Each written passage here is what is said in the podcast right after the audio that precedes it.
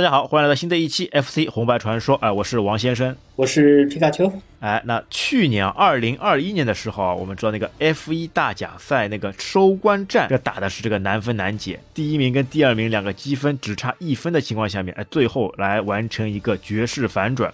那也包括像今年二零二赛季啊，也是最近十年以来赛车跟那个规则特别大的变化。所以这一期呢，我们跟我们皮卡丘一商量，哎，我们就来做一期在 FC 上面的这个 F 一大奖赛的这个游戏了。往往我们打这个 F 一大奖赛这个游戏的时候，很多时候都是跟卡带在一起的，就几合一几合一的卡带一起来玩的了。嗯，对，都什么九九九合一啊之类的，都这种。哦，我打的时候还是那个 非常享誉全球的那个六十四合一当中的一款，哎，它那个英文名叫 F 一 Rose 嘛。皮卡丘啊，你这个 F 一大奖赛的游戏最早接触的时候大概是什么时候呢？那那个是我小学的时候玩的啊。它其实是发行于那个一九八四年。十一月二号的一款游戏，你想想看，一九八四年跟现在来比的话，差不多是一款四十年之前的这个游戏了。但是整体的这个游戏体验，我感觉它是非常这种还原这个真实赛车的这样一种场景。呃，场景是挺还原的，但它有的那个部分设计的还是挺不合理的。好，等一下我们慢慢来吐槽。那这款游戏呢，其实我觉得呢非常有趣的一点是什么？因为之前我们玩这个赛车游戏嘛，比如说那个越野摩托车或者这种火箭车嘛，那它要么就是这种横轴的，要么就是这种竖轴的，对吧？像上帝视角。但是这一款 F 一这个游戏呢比较特别，我感觉呢它是非常有这种三 D 立体的效果。虽然那个三 D 立体效果呢，它是一个伪三 D，但是呢，还是有这种感觉。特别像我们之前不是做过有一期嘛，那个《南极企鹅大冒险》，对吧？它是一九八五年时候出的，它是在这个 F 一之后出的，它这个形式啊就比较接近的，对吧？它竖轴是竖轴，但是呢，它通过那个近景跟远景的两个不同移动速度的变化，让你的眼睛啊就感觉出有这种立体的效果了，对吧？就这种感觉上面来说的话呢，就之后的那个《忍者龙剑传》，对吧？它的电影风格那个开场动画当中嘛，也是有所体现的。那游戏的这个技术，我们之前有说过，它是使用了那种叫水平切割，也就是那个光栅滚动那个实现技术了。对吧？它其实你正常来看的话呢，它整个背景贴图啊，就是一片直接就竖轴的这样一个背景。那它是如何通过在转弯过程当中实现出这种 3D 效果呢？那特别我觉得是什么？就是在你过弯的时候，对吧？你直线跑的时候没有什么特别的，就是一张图直接显示出来。但是你在过弯的时候就非常明显啊，这个弯道，对吧？随着你速度越来越快，这个弯道呢就会变得越来越大。你正常情况下面，我们知道这个在 FC 这个机型上面嘛，它只有那个两 D 图形，它没有办法实现三 D 的了。就包括它只是一片图像，它没有办法做另外的几个背景层的这个贴图。但是他们那个游戏开发者、游戏设计者就非常巧妙的运用了这个光栅滚动的这个方式来实现这个伪三 D 了。它其实也运用到了这个 FC 机型上面嘛，因为它是逐行扫描然后输出的嘛，它就是第一行的时候。来输出这样一个图像，然后第二行输出的时候呢，它把第一行的这个位置啊改变了一下，对吧？增加了一，然后一行一行扫描下去以后呢，就形成了这样一个段落的这个错落感，是他们独家开发的，之前从来没有过的。因为你想，刚刚在那个 FC 那个早期嘛，一九八五年的时候没有这种技术的呀，就通过他们自己啊想出了这种技术，那从而是让这个技术啊之后被什么《忍者龙剑传》或者是被其他游戏啊所借鉴了。呃，而且在这款游戏上面，它的最大偏差啊是可以达到一百二十八，就是绝对坐标从零直接变到了一百二十八。所以呢，在后面几个关卡当中啊，这个就这个弯道就可以做的非常大，然后配合上这个快速刷新啊，就形成了这样一个弯道非常大、非常快速的这样一种场景。而且呢，它还开拓性的使用了两个帧数来实现这样一个效果了。它使用了那个奇数帧跟偶数帧，然后每帧实现的那个逻辑呢都不一样。它等于呢是把那个加速的这个效果和对手赛车的就放在了不同帧来处理了，这样呢就有了非常大的这种反差感跟这种速度的这种相差感。对，那说到这个开发者呢，不得不说一下，哎，这个对吧，在那个任天堂这个殿堂级的神级人物，他们的那之后成为那个社长的那个岩田聪，因为这款游戏呢，就是他在那个 HAL 的时候呢开发的。那岩田聪呢，他是那个一九五六年十二月六号呢出生于那个北海道，他在高中的时候啊就厉害了，就用了第一台那个可编程的那个口袋计算机。注意啊，是计算机哦，不是像现在这种电脑的这种计算机哦，它是没有屏幕的了。就一种是惠普生产的这种计算器哦，他买这台计算器的时候呢，就一半啊是靠自己那个在打工刷盘子的钱，一半呢是父亲那个掏的腰包，哎，所买下了这个第一款的他的这个口袋计算机啊，哎，但他呢就是通过这一台啊可编程的这个口袋计算器啊，硬生生做出了一款游戏，叫那个棒球。啊，虽然说它是这一款游戏呢，是一个没有画面的这样一个游戏，哎，那这个东西就像什么呢？就像是以前的那个文曲星上面的，它是以一种文字形式来运行的这个游戏了，没有图形界面的，是以文字来运行的。但是呢，它还是开发这款游戏以后呢，成功啊，就卖回给了这个惠普公司，从而呢赚到他了这个人生的第一桶金。那之后呢，他大学毕业以后呢，跟一些大学里面的学长啊，就撮合在一起，在一个电脑卖场里面一起撮合，哎，他们最终决定啊，就成立一个。H A L 研究所之后就成为这个任天堂的这个第二方公司来开发游戏。之前我们有说过的第三方公司，对吧？就是他自己开发游戏，然后自己上自己的牌子作为第三方的牌子，然后去销售这个游戏卡带。哎，那第三方呢，就像这个 Konami、杰里科、卡普空这些。而第二方游戏公司呢，等于是任天堂旗下的。它虽然说是帮助任天堂开发游戏，但是它个名字啊，不是以自己 H A L 这个来冠名的，还是以任天堂这个名字来冠名的。所以呢，在这个 F 一大奖赛这个游戏卡带当中，全部看到的这个 logo 啊，只有这个任天堂，那也包括游戏当中这个广告牌，也是这个任天堂的这个广告牌。哎，那作为这个开发者，因为岩田聪啊，他是一个非常喜欢用技术来解决问题的人啊。他作为那个开发者的时候啊，参与过很多这个游戏了，什么那个打弹珠、高尔夫，还有那个气球大战，哎，都是他来开发的。而且他那个时候呢，因为他的这种聪明才智啊，就被那个山内福发现，哎，所以山内福呢非常看重这样一个年轻人。但是在之后的这个 H A L 这个游戏公司，因为一些市场原因嘛，它那个销售额非常不好，公司呢面临那个倒闭的这个局面。那为了帮助公司呢脱困，在一九九三年的时候啊，他就上任为那个 H A I 的那个会长。但他作为这个会长也是有故事的，因为那个时候呢，任天堂这个山内府啊，他比较看重这个岩田聪的这个才华，那可能是他之前啊开发的几部游戏当中嘛，找到了哎这个年轻人非常有才华。他为了让这个岩田聪啊发挥他的才干啊，所以答应哎去帮助这个 H A L 这个公司让他脱困，但是那个条件呢，就是要让岩田聪作为那个 H A L 的那个会长。哈，哎，他这个有点像挟天子以令诸侯的这个感觉了。哎，为了让他上位啊，让这个岩田聪成为这个会长。但是岩田聪啊非常厉害，他成为会长以后呢，哎，让公司啊开发了那个星之卡比系列，就是在现在啊也一直存在的这个星之卡比，就一直喜欢吃零食的那个星之卡比了。他就通过这款游戏啊，让公司啊起死回生。那同时呢，也让这个任天堂啊这个山内府啊更加看重岩田聪了。那之后呢，在两千年的时候呢，就让这个岩田聪担任这个任天堂公司的那个会长。那山内福呢也就退休。山内福还是非常喜欢这样一个人，因为他自己可能也觉得他在那个任天堂的这个执政期间啊，这个手段呢过于铁腕了。他想呢，哎，这样公司下去可能不行，因为那个时候正好那个公司效益什么的嘛也是非常不好，正好进入那个绝境当中了。他就想呢，正好可以哎换一个人，换一种那个。这种性格，这种这种方式啊，来看看公司有没有什么特别好的这种转变了。哎，所以呢，他就把这个接力棒啊交给了这个岩田聪。哎，那岩田聪呢，还是确实是非常有能力的。他接过这个交接棒以后啊，通过一系列的方式的改革，哎，重新让这个任天堂啊重新来崛起。因为那个时候还有个故事嘛，因为山内府退休的时候嘛，就很多人说那个最热门的人选嘛，应该是任天堂那个北美的他的那个女婿荒川石了。因为荒川石也是一个非常厉害的人物了，所有的这个北美市场都是由荒川石打下来的了。而且从那个销售额，任天堂销售额上面来说，这个北美市场这个销售额要远远大于在日本市场了。哎，最佳人选应该是这个荒川石呀。那不想呢，这个山内府啊，竟然把这个会长呢，就给了这个家族以外的人了。哎，这个也是非常有趣的一个故事啊。因为从山内府之前啊，他这个前三代啊都是那个家族企业了，他们都是传给自己的这个子孙或者是女婿的了。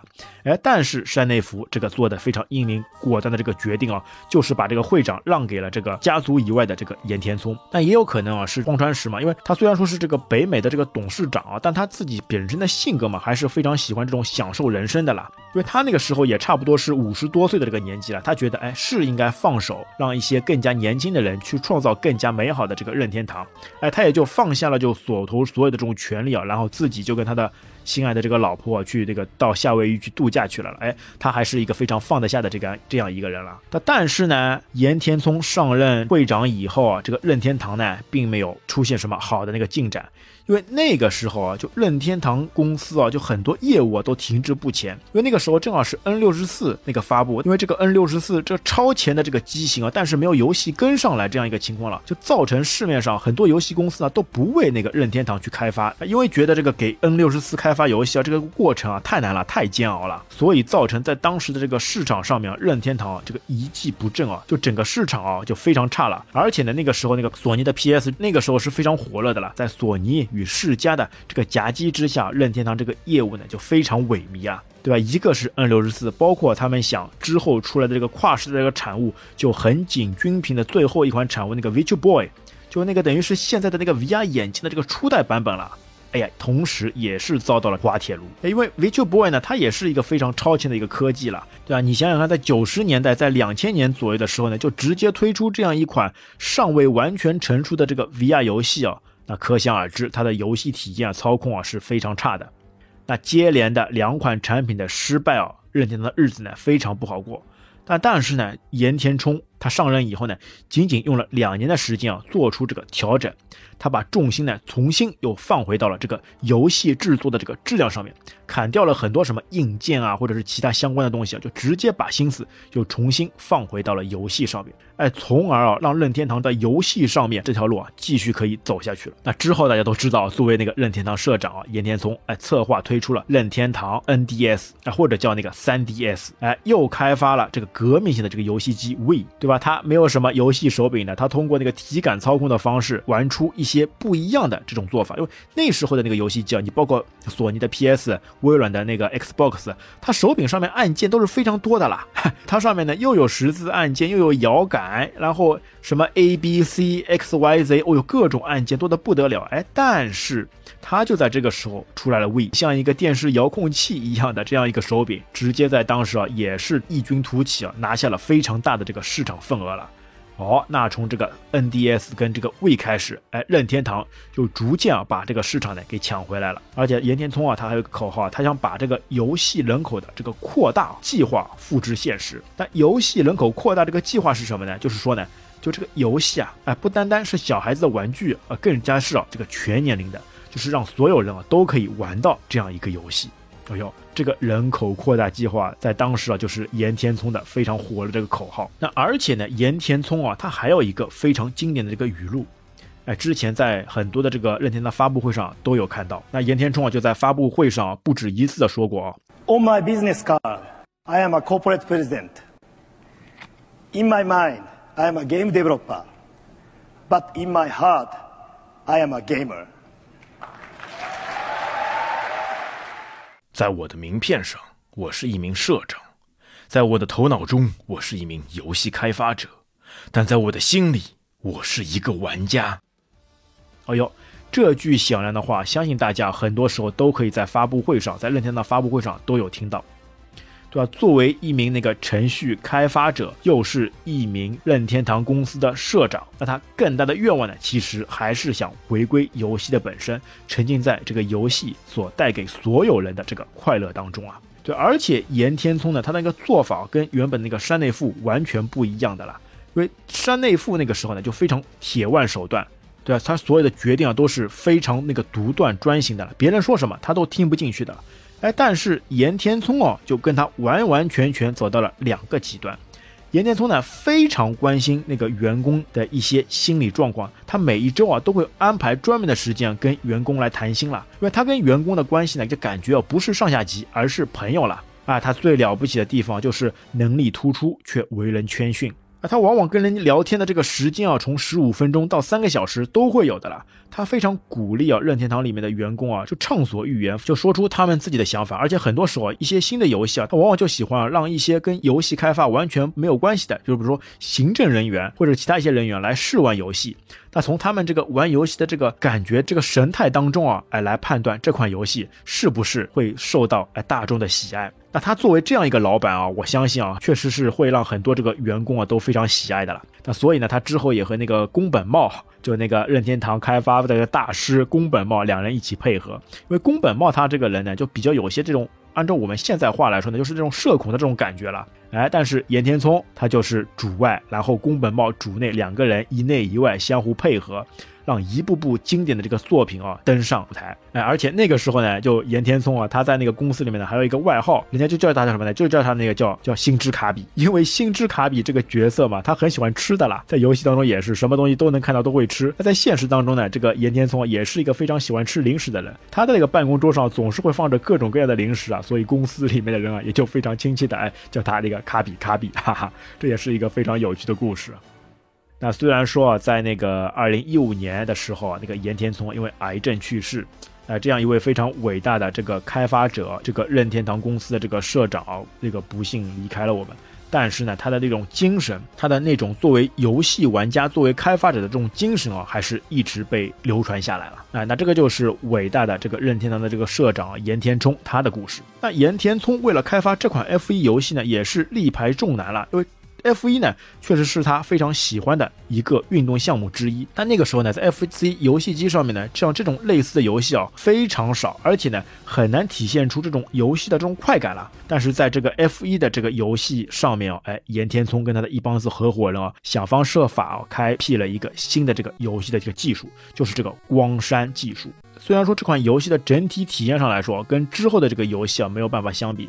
但想想，在那个八十年代，在一九八五年的时候，能够有这样一款可以让你自己啊，通过这个游戏啊，在赛道上风驰电掣的一个方式啊，还是非常令人怀念跟向往的。那就对于我自己而言，我觉得这款游戏啊，也是一款佳作了。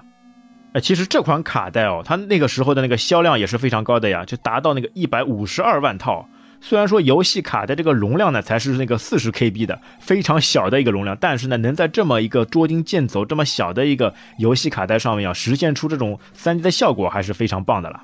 哎，皮卡丘啊，我来跟你分享一下，我之前打的时候，呃，我觉得第一关。还是比较方便的，但是越打到后面呢，就基本上来说，第二关就没有办法通过关了啦，就冲不过去了啦。你知道这是为什么吗？为什么？我不知道你有没有这种情况，因为那个时候呢，它岂不是那个方向键嘛？你按上是那个低速档，按下是那个高速档。我那个时候不知道的，不知道怎么换挡的，所以一直就是用它那个默认的低速档来开。所以到第一关还行啊，到第二关的时候就怎么开都怎么通不了关了，这就很可惜的了。那个时候不知道呀，你有这种情况吗？呃，我倒是没有。我刚开始玩的时候，玩了几次之后，我就知道那个可以是切，是可以切档的了。哦，那还是高手哦。因为这个东西就像那个南极企鹅大冒险一样的，那个时候不知道怎么去加速的呀，就直接我只是在一个低速档里面，然后我发现，哎，这个速度怎么上不去的了？因为低速档好像它最高转速嘛，就是到那个两百二十三公里每小时，那后面就怎么都上不去了。开着开着呢，我感觉，哎，怎么后面的车子都开始开过来了，对吧？我前面的车子怎么距离越来越慢，越来越慢？他们那个差距中不打开的哦。后来哦，不知道是对吧？哪哪个地方哎，稍微按了一下，可能是在按那个方向左右键的时候按了一下下，哎呦发现哎呦直接换挡了，然后速度一下子提升了，其他的车子啊就望尘莫及了，直接就冲过去了了。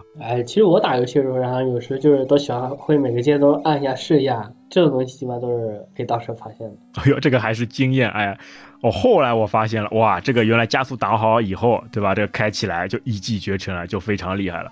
因为它这款游戏嘛，其实就几个按键，一个是 A 键，A 键嘛就是那个油门加速键啊，然后 B 键嘛就是刹车，然后呢就是方向键左右来控制，还有呢就是前后按方向键上，对吧？那就就是低速档，然后按方向键下，那就是高速档。要通过这几个按键的这个组合，然后就可以在赛场上来持平了。哎哎，这款游戏刚进去的时候，它不是让你选择那个等级的嘛？哎，一级、二级、三级，哎，你有研究过这上面有什么区别吧？三个级别进去之后，它的关卡是不一样的，是三个关卡的。哎，对的哦，之前一直有人说，我网上也看到有人说，好像说这个游戏呢冲不到底的，它会一直啊在那个第五关的时候呢循环，对吧？到第五关了，它正常来说呢是开两圈，一个赛道开两圈，开好一圈以后，那个那个时间会有所下降，然后再让你开一圈，你两圈全部在它规定时间之内开完了以后。那就过关了。但是跑到第五圈的时候呢，就不行了。第五圈呢，就越开这个时间给你的越少，但是呢，它就始终循环在这一个关卡里面。就很多人说，这可能是那个哎盗版卡带引起的这个问题。如果是正版的话，它就可以正常那个通过的。哎，它其实正常来说，就整个这个游戏啊，它是有十个关卡，就是十个赛道了。但为什么说往往在第五关的时候冲不过去呢？因为可能那个时候就是选择那个 level 一，因为 level 一的话呢，它就是在第五关的时候开始进入循环。但如果你想打后面的关关卡呢，你选另外两个级别，你选那个 level 二或者是 level 三，因为像 level 三的话呢，就直接是显示那个后五关的那个关卡，哎，通过这个方式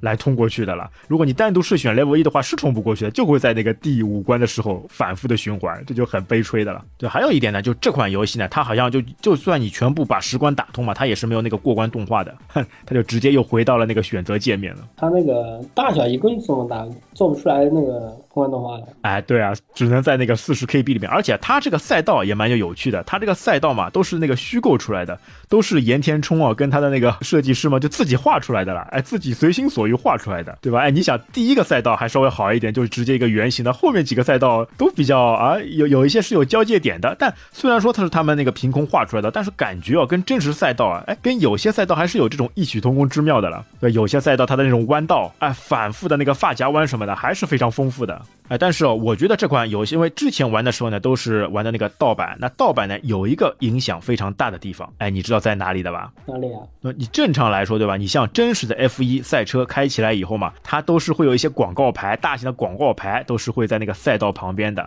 那这款游戏呢，如果是正版的话，你进去以后呢，也是有那个广告牌的。它那个广告牌，就是那个呃，Nintendo 的那个任天堂的那个大广告牌会出现在那个游戏当中。但是因为盗版的嘛，它就直接把这个广告牌呢给阉割掉了。就我就我就觉得是非常可惜的了。对，而且它每一次进去的那个背景跟那个风景的颜色都是随机的。就有的时候感觉哎，我进去了，这个是白天；有的时候进去了，哎，是晚上，对吧？包括你远处的山什么的，对吧？它还有非常好的这种风景，山啊，这种山峰啊。都会有，而且这个颜色呢，都是每一次进去都会不一样，哎，这个是它随机出来的，还是非常有趣的。特别是我感觉啊，在那种弯道的时候啊，这种山峰、这种云朵跟着你赛道一起来变化，这个真的有这种身临其境的这种感觉啊。虽然说它好像那个它的那个视角并不是第一人称视角嘛，但是随着这个对延伸的赛道，哎，远处的这种风景，就整个整个感觉啊还是非常不错的。我后来在玩的时候呢，就另外一款游戏，就那个极品飞车上面才能体现到这这种感觉了。那那个就是在九几年的时候了，就没想到一款八几年的游戏啊，就会让令你要产生这种感觉，我觉得还是非常奇妙的。哎，你你这款游戏当中，你速度开到最大，你有开到过多少码了吧？我只记得三百三百多，我最快也就开到三百二，再快的话就会跟那个车跟别的那个车撞上了。哎，其实你有试过吧？因为正常来说，我们在大直道上面嘛，它那个车速嘛，最高是飙到三百九十几。但其实呢，它这个车速呢是可以就没有弯道的情况下面，它其实最高呢可以飙到四百多。我就没试过，我看人家高手有试过的，人家最高可以开到四百四百一十五。而且当你开到四百一十五以后呢，就会打开一个隐藏的一个速度。到四百一十五以后呢，你这个车速呢就可以直接飙到四百九十七最高时速。但这个不知道是一个 bug 还是什么其他原因哦。我四百九十七这个开起来就非常快了，就包括任何关卡，你差不多都会有个二十几秒多的这种剩余来给到你的了。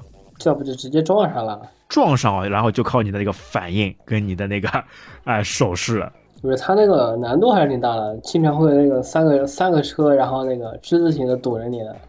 那个速度快挤不过去。这款游戏啊，真的我觉得是脑力跟眼力的相互配合，因为整个赛道上面它其实呢就不是那个竞速型的，它只是在你规定时间之内你要把它开完就可以了，就等于是一直在那个公路上面来飞驰，然后呢一辆一辆车，对吧？你想办法去超越一辆一辆车，因为它是公路上飞驰的嘛，它等于是只有两个那个赛车道，一个是左边一个，一个是右边一个。当有的时候呢，敌方的这种赛车啊，它会成型一个之字形来过来的时候呢，你就等于是要往左哎躲一下，往右再躲一下，然后再往左躲一下。啊，很多时候在这种情况下面，这个反应力啊，这种反敏捷度啊，就会会非常大的这个体现的了。而且它有时是在那个弯道的位置堵着你的，那个时候，哎，真的是，哎，弯道就特别麻烦，对，因为弯道嘛有离心力的，它游戏当中呢非常好的设计这种离心力的效果。当你车速嘛就高于三百二十以后呢，你那个抓地力。就会丧失很大一部分。所以有的往往很多时候呢，你这个车子呢会控制不住，这也是很多那个玩家诟病的，觉得这个游戏体验比较差，这个操纵手感比较差。但反而我觉得这是非常好的一个体现那个真实赛车的这样一个场景嘛，对吧？你过弯时候你离心力，你个激励非常大，你正是 F1 赛车手可以承受多达五个 G 的那个加速度了。哎，这个在这个游戏里面也是一样的。当你要抓不住的时候，特别非常配合上它的那个音效，对吧？它那个摩擦地面的这个音效，滋滋滋滋滋，那还是非常厉害的。就想办法一定要那个把地给抓住。哎，你一般性过弯道的时候，你有什么技巧吧？你有什么方式吧？我一般过弯道就是松松油门，然后把速度稍微降一下，然后蹭过去就行了。哎，哦，对对对，哎，确实是的。就这款游戏嘛，它一定要是在进弯之前一定要先减速。啊，然后非常顺畅的过了弯以后，你的抓地力什么都恢复。过了弯以后呢，然后再加速走。哎，但你减速的时候，你是按什么键来减速的？按那个刹车键，还是松油门，还是通过其他什么方式吗？我是松一点油门就好了，然后不时的稍微点一下油门，就保持速度不要太慢，不然的话，它那个整体你速度太慢的话，那个时间是不够用的。哎，上手几关我也是这样试的，就直接松一下油门或者稍微点一下刹车。但是打到后面几关，我发现了。你再怎么松油门，这些呢都不是一个非常好的方式。后来我学到了，我通过一个什么方式呢？就是这个弯中换挡，这个你有试过吧？直接到弯中，然后高档速换低档速，就等于是非常顺畅的，只要换一下挡这个动作就可以了。就只要在进弯之前把那个档位稍微拉一下，就上下拉一下，然后就可以快速通过了。我又通过这个方式来可以非常顺滑的来出弯的了，而且速度没基本上没有什么特别大的减少。要不然，如果你在弯中那个速度还是保持着，你往往就会撞了呀。因为它这款游戏呢，你一撞就直接原地爆炸了，这个就很很吓人的了，对吧？F1 赛车一撞直接原地爆炸，而且它那个不只是撞到那个赛车，有时你躲避的时候是可以跑到那个就是那个赛道外面来，但是你会撞到那个柱子，撞到那个柱子也会爆。哎，对。啊，你不单单是跟你的赛车对手相撞，你就你爆，而且你撞到什么柱子什么的，撞到广告牌，它旁边不是还有广告牌吗？撞下撞到这些东西都是会爆的，就直接原地爆炸。爆炸好以后呢，哎，有一个硬直，对，你要慢慢的再从低速档直接加速，加速好以后再换高速档，当中的时间就往往就会浪费掉了。而且一旦爆炸以后啊，重新再恢复呢，最起码需要两到三秒。而且这个时候呢，你那个档位啊也要注意一下，因为如果你从高速档直接起步的话，你是起不来的啦，这个速度一点都上不上去，只能再切换到低速档，然后到一百多码以后再切换回高速档才可以继续运行。哎，但是之前我打的时候呢，就是需要这个有爆掉的时候。趁这个几秒钟，然后抬头看一下那个右上角的那个地图，看看现在位置大概在哪里了，哎，还有多少距离可以达到那个终点站？哎，不过这有一个 bug，就是之前我一直以为就是就是你撞，你从后面然后追别人，你撞上去了，然后是你爆，但是后来我试了一下，就是先卡位嘛，卡到别人车的前面，然后你再减速，然后减速下来之后，别人撞到你还是你爆。对啊，还是你爆呀，只要碰到就是你爆，对吧？啊，它不像那个越野摩托，对吧？如果人家的前轮撞到你的后轮，是人家翻车，哎，这个不会的，不。不管是谁，只要撞到你，都是你爆。你的车还是比较像爆竹一样，一点就燃。你的车是易碎品。哎呀，这个就感觉下面就不像赛车了。但是我感觉这也是一个警示作用嘛。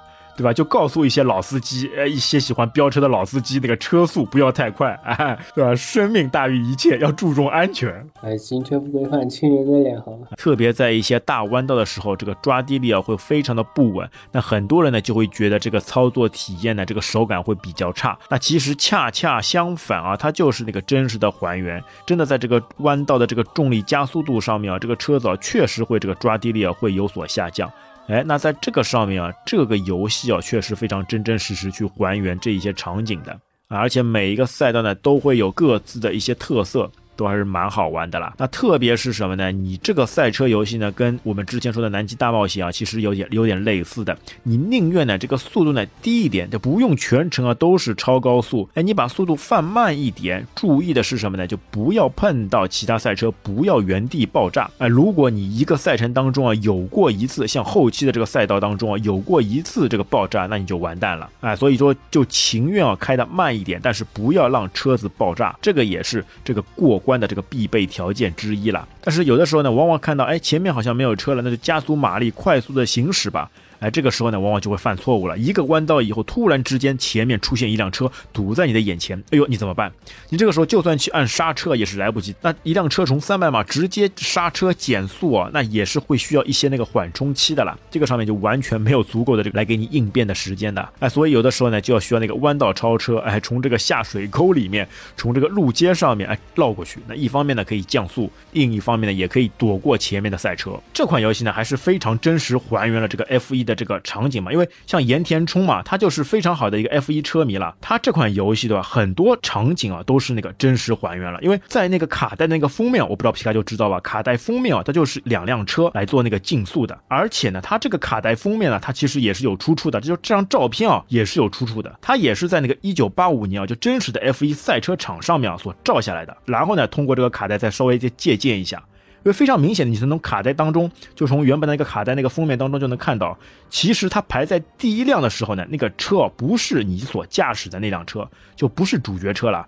你主角车呢是排在第二的。哎，这我感觉是一种寓意了，就寓意着你哎要不断的奋勇向前，要不断的想办法超越前面的车，不断的去挑战了。就而且啊，就很多人就觉得嘛，因为你这个车你说它是真实还原的，那它到底是哪个车队的车呢？就你所驾驶的那辆车，F1 赛场上到底是哪个车队的呢？这个我倒是没了解特别多，因为当时玩那个玩这个游戏也就玩了玩的不多吧，玩了几把之后，然后就没玩了，因为它一共就那几关嘛。然后反复玩还是那几关，就玩了一会之后就再也不玩了。哦，这方面呢，我来跟你分享一下，我还专门去做了一些研究。呃，我发现了，因为正常你在那个八十年代的时候呢，其实哎有一个品牌的那个车队正好是崛起的时候，就因为你看这个车的颜色，你往往眼尖的这个玩家能发现啊，它是。对吧？红色和白色相间的，哎，这个颜色是哪个车队的呢？就很多人会说啊，这个应该是法拉利啊，对吧？红白相间的。那其实呢，并不是，因为法拉利之后在 FC 上面确实是自己推出过一款那个法拉利的游戏，叫那个法拉利大奖赛啊，这是专门关于法拉利的。但是在八十年代的时候啊，这个红色跟白色相间的这个车队啊，是迈克拉伦的，他的那个座驾。特别还有一点可以印证的，就是在那个封面上面，他能看到那个尾翼车队那个尾翼上面，它有一个广告。就是那个 Marble，就是那个万宝路那个香烟的广告啊，就是印在那个封面上面的了。但那个时候呢，就的的确确从这个尾翼的造型跟它车身的颜色，就是八十年代哎正好崛起的这个迈凯伦车队。那所以说，玩家驾驶的这个红白这个车子啊，就是那个迈凯伦车队的那个座驾了。而且它那个。车型应该是经典的那个 MP 四杠二啊，就是拥有那个保时捷1.5升 V6 引擎发动机的那一款迈凯伦车队那个座驾了。而且就就在当年，就在1985年当年啊，迈凯伦车队还获得了车手跟车队的那个总冠军了。岩田聪就把这些东西啊全部都那个传承下来，就非常真实还原的。而且刚刚我们不是说到那个撞车嘛，碰到谁就撞车嘛，我感觉这也是一个寓意了，对，因为撞车。这个场景呢，就在它的游戏发布这个十年之后，就是在一九九四年的时候，就 F 一的那个历史上呢，就真真实实发生了一场那个非常黑暗的一幕，就是我们那个车神塞纳，就是因为那个刹车失灵，以三百公里的速度呢撞在那个赛道的护栏上面，哎，那这个一代车神呢就此殒命，就非常可惜的了。那感觉啊，就这个游戏就像一个诅咒一样，哎，在十年之后，哎，印证了这个赛车的爆炸。那也自从这个事件之后啊，那个 F1 赛车啊开始专门注重这个车手的这个安全性，啊，出现了很多这个规则的一些改变，就为了保证车手的安全。对，要不然我感觉之后的这个什么车王舒马赫嘛，就没有他什么事了呀。哎，在塞纳存在的这个期间啊，就没有车王这个舒马赫后面崛起的这个事情了。哎，其实说到车王舒马赫这边还有个小的插曲，你在赛车上面嘛，你在这个游戏里面的赛车上面能看到，对吧？除了跟你一样的这个红白颜色的这个赛车吧，你有注意到其他赛车有一个是蓝色的吧，蓝白色的吧？你说这个细节我还真记不住。哎，我特别去看过的，你在超越其他赛车的时候有其他各种颜色，那有一种呢正好是这种蓝白色的。那蓝白色是哪辆车队的这个颜色呢？就是在当时啊那个。由舒马赫所那个驾驶的那个贝纳通的那个车队的颜色，哎，这些细节啊，我觉得它也是原汁原味的，全部都还原上去了。哎，接下来我们来聊聊这个游戏当中的哎带给你的这种体验、这种感觉了。哎，你打起来，你感觉哪个赛道是你最喜欢的？然后你打起来呢，有些什么经验？我最喜欢的就是那个初始赛道嘛。啊，就就是圆形的，就就是就就不断向右侧跑的那个赛道。哇，那个赛道太简单了，我觉得用低速档也完全可以跑过去啊。但它那个好玩啊，你可以试试完全不减速，然后往里面一直冲。要直接把 F 一开成漂移了，开成头文字 D 漂移的这个形式了。啊，其实我比较喜欢的是那个就赛道五，就是反复不断循环的这个赛道当中，因为我感觉特别是在它那个最下面的时候，那几个非常密集的这个弯道时候，又要左弯又要右弯的时候，非常考验技术的。啊，我就通过我的不断换挡大法。哎，进弯之前直接先换挡，换好挡，直接再返回高速档，然后通过这个稍微减速的这个功能哦，看好这个对方的车辆，然后在缝隙当中哎穿插过去。因为像你刚刚说的嘛，不是很多赛车之字形向你那个驶过来吧？哎，其实还有种大法。就像那个头文字 D 里面的，它不是有个下水沟跑法吗？呃，很多高手都会用这个方法，对吧？你直接驶出赛道，对吧？你正常来说，它赛道不是左左赛道跟右赛道嘛？你只能在两个地方哎反复的那个切换。那他们怎么做呢？直接把赛车开出那个公路，那开出公路以后呢，它等于是草地了，或者是那个路街上面，它那个速度呢也会减，哎，但是呢正好有这个缝隙，你可以从这个夹缝当中嘛直接穿过去。啊，但是这个方面呢，你要注意一下，就呃赛道旁边出了过来的那些一些柱子嘛，不要撞到这些柱子，在柱子跟赛道的夹缝当中啊，通过下水沟跑法，直接在边缘哎直接开过去，这也是非常厉害的。哎，在夹缝当中找生存，这个你有试过吧？下水沟跑法，我试过了。呃，我试的时候经常撞在柱子上。哎，对啊，一定要看好，不要撞在柱子上，对吧？然后正好在这个夹缝当中，哎，非常小的这个空间开过去，因为我有试过的。就正常来说，你一个赛道上面，公路上面只能有两辆车，对吧？并并排只能有两辆车，但是如果你用这个下水沟跑法跑到这个路肩上面嘛，你就可以同时并列三辆车，车呃，就在这个方式里边穿过去，哇，这个也是非常好玩的。呃，因为这款游戏呢，其实从那个手感来说，或者是它的那个操控体验来上面来说嘛，因为在 FC 的早期嘛，不是特别棒，不是特别好。但是对于一个就赛车车迷来说，和它的那个还原度、真实度啊。特别是它的这个画面的这个光栅技术的这个突破性的这个创造啊，还是令这个玩家还是非常有这种趋之若鹜的这种感觉了。要要不然它这个销量怎么能卖到一百五十多万份呢？而且我觉得这是在早期这个 FC 游戏里面啊，就这个背景声音哎不怎么样的，没有什么太多背景声音的游戏之一了。但是我印象比较深刻的是还是它的音效。哎，你觉得它的音效怎么样？音效倒还是不错的，尤其那个入弯的那种以及摩擦那个声音都还可以。哎，摩擦声音我特别喜欢是什么呢？就是在开头五盏红灯全灭的时候呢，它那个跟地面摩擦那个声音就哔哔哔哔哔，那个声音我觉得是最舒服的。哎，其实你有试过吧？就我感觉啊，就上手时候我们一般性就直接按 A 了，让它那个转速嘛就起来。哎，其实如果好像啊，你等它灯灭了以后再开始。这个按 A 把这个转速起来加速的时候啊，它那个摩擦力反而会比较小。哎，你有试过这个场景吗？试过了呀，我都是无战车前面才开始加速的。你刚才直接加速，它也是跑不起来的。哎，对，我就发现就直接加速，然后它这个摩擦力会非常大，反而这个速度呢上升会比较慢。反而如果你是上手就不按的时候呢，等它灯全灭以后再开始加速，这个速度反而提升上去。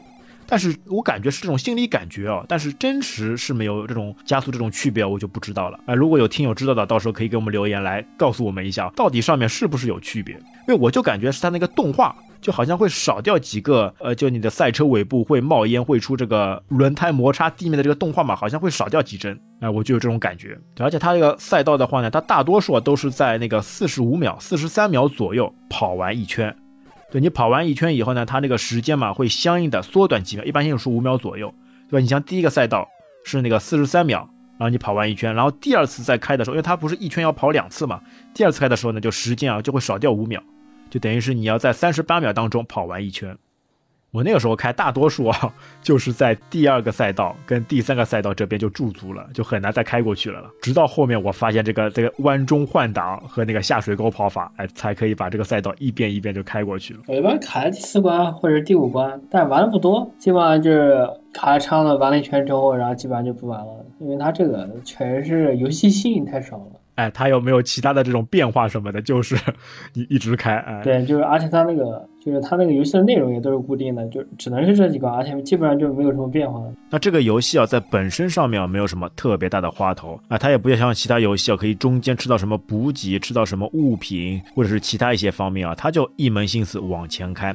但就是在每一次啊这个超车的这个镜头上面啊，哎，还是让人家热血沸腾的，因为它超车的时候还是蛮困难的啦。因为特别是在这种高速弯道的时候啊，三辆赛车排成之字形，从你左。边、右边、左边的这个方式，哎，朝你这个汹涌奔腾过来，那你就要发挥你这个技术了，哎，左闪右躲，哎，在这个车辆的洪流当中啊，飞速的找到一条线路，那从而啊脱颖而出，啊，好吧，那这一款游戏啊，因为。